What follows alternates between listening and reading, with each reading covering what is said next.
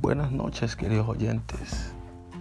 En esta ocasión venimos a hablarles sobre Weber y Kelsen, principalmente en lo que nos hace referencia sus textos es la relación entre Weber y Kelsen en lo que concierne el problema de la sociología del derecho y teoría del derecho. En un inicio se determina que la relación entre Weber y Kelsen no es recíproca, lo cual quedó demostrado entre 1911 y 1913, con la ausencia de Kelsen en los escritos de Weber, desencadenando así que Kelsen no lo citara en el resto de su obra, aunque esa única cita en la que prefació fue considerada de la gran importancia para aquel joven autor de los ensayos metodológicos de las ciencias sociales, quien ya sonaba en Alemania ya que en su próxima obra, que estaba por publicar, hacía referencia en liberar la construcción de los conceptos jurídicos de elementos sociológicos y psicológicos. En 1921, Kelsen, en el contenido de la sociología del derecho weberiano, se somete a hacer un análisis profundo y crítico en ese artículo donde se constituye un paso importante para el conocimiento y la comprensión de la relación entre Kelsen y Weber respecto del problema de la sociología del derecho y su contraposición de la teoría del derecho. Wicca y Ehrlich no conocían la distinción entre validez ideal y validez real eran compartidarios del desarrollo libre y viviente, quienes concibieron en sus escritos como armas de política del derecho, mientras que Weber y Kelsen seguían fieles al ideal de la ciencia valorativa, distinción sobre la esfera del conocimiento y la acción, es decir, derecho y sociedad. En los años inmediatamente anteriores, a la obra sociológica de Weber y a los principios escritos de Kelsen había sucedido un fructífero encuentro entre sociólogos y juristas, más que el nacimiento de la sociología del derecho como disciplina autónoma, quienes veían el derecho desde el punto de vista de la sociedad en el momento mismo en que se presta a redactar su sociología del derecho. Weber se preocupa por la acción entre un punto de vista sociológico y jurídico con esta palabra. Cuando se habla de derecho, orden jurídico y preceptos jurídicos, debe tenerse en cuenta desde un modo particularmente riguroso. se reconoce el Estado como expresión específica de la denominación política, la concentración creciente del poder. El ejercicio de la denominación coincide con la ejecución de los actos jurídicos. Es tal vez la diferencia relevante entre los órdenes jurídicos paraestatales y estatales.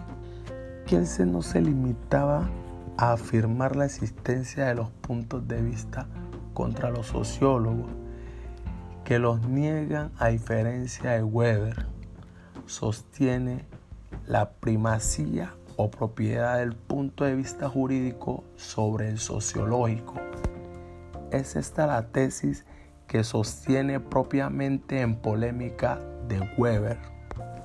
El principal argumento de Kelsen es que ningún sociólogo del derecho está en condiciones de desarrollar una investigación de los comportamientos jurídicos de una sociedad si no posee criterios para distinguir el comportamiento jurídico de uno que no lo es.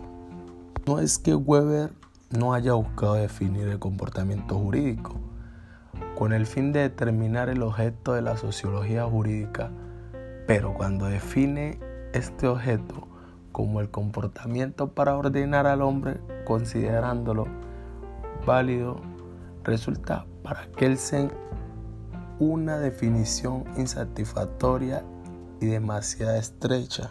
La conclusión es una vez más la necesaria dependencia de la sociología respecto a la teoría normativa con palabras del mismo Kelsen y seguía la confrontación entre Weber y Kelsen.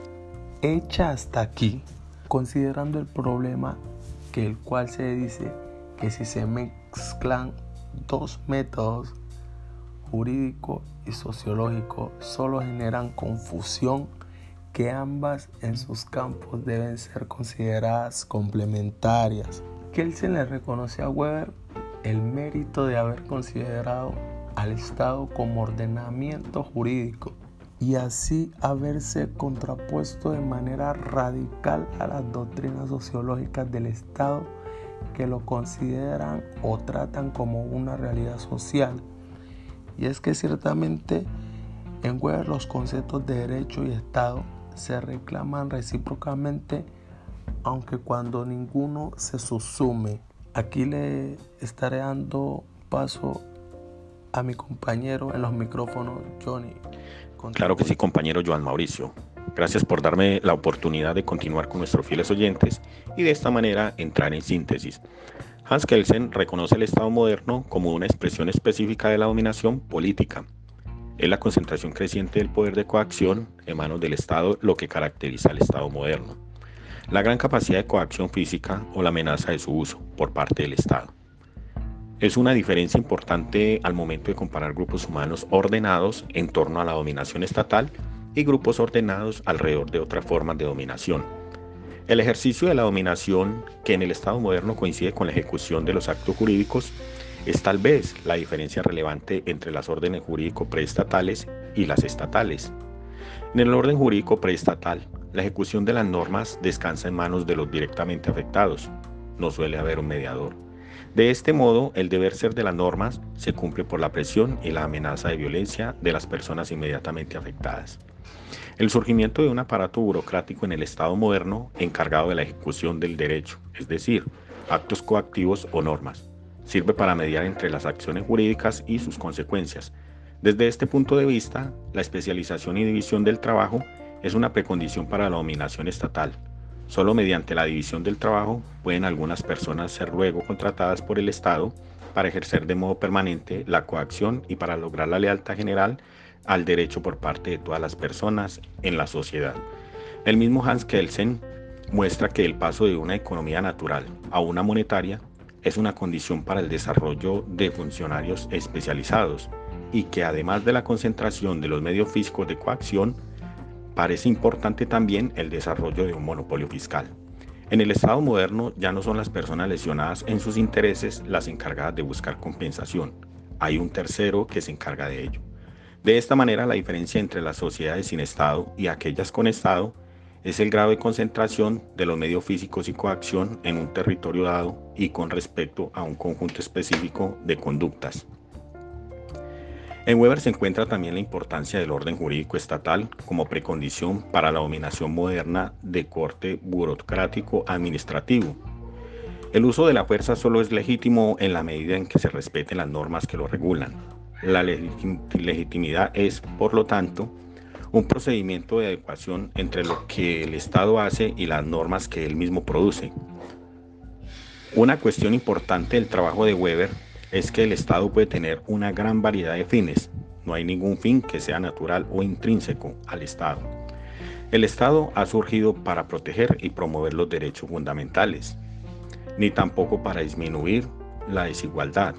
Lo cierto es que el Estado, entendido como una organización social, es decir, como una forma de organizar y ordenar la vida en sociedad, no nace con fines generosos ni con mayores preocupaciones morales. Podría decirse que el Estado no es más que un resultado no intencional del aumento de la complejidad de la vida social y en especial el resultado no intencional de la consolidación del capitalismo industrial y comercial posterior a las revoluciones burguesas.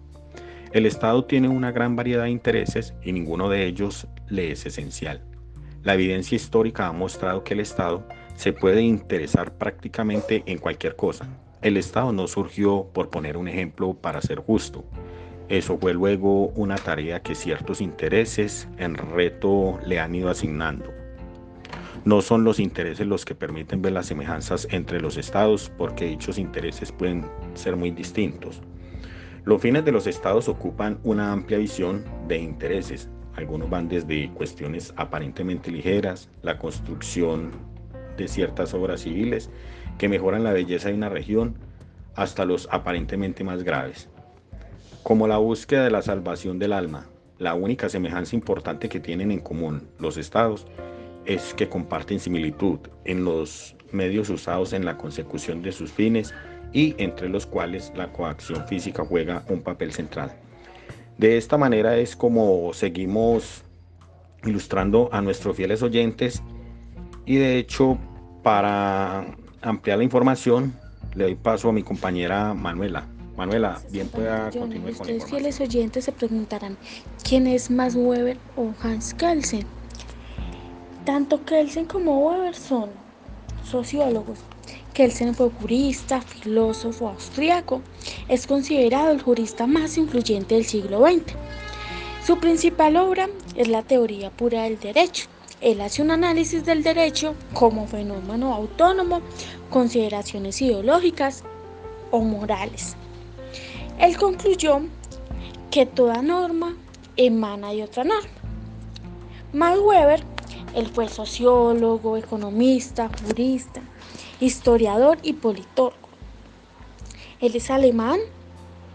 Es considerado uno de los fundadores del estudio moderno de la sociología.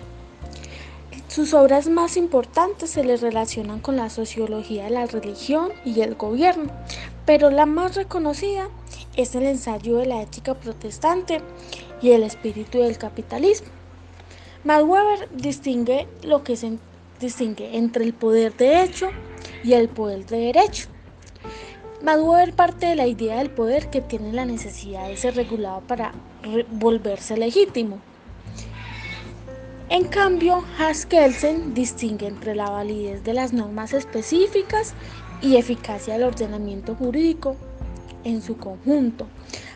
Kelsen parte de la idea del ordenamiento normativo, que tiene necesidad de la fuerza para volverse efectivo.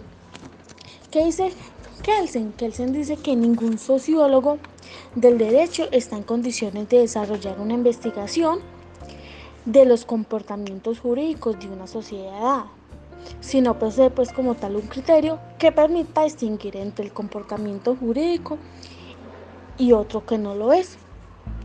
Pero todo esto está en la teoría que él desarrolló, la teoría del derecho puede proporcionar ese criterio. Él se refiere que el cumplimiento del derecho es concedido como un, sistema de normas válidas. En cambio, Weber dice que el objeto de la sociología jurídica se define como el comportamiento humano orientado a un ordenamiento jurídico. Ambos llegan a la misma conclusión. Ambos dicen que el poder legítimo se distingue del poder de hecho, en cuanto un poder es regulado por las normas.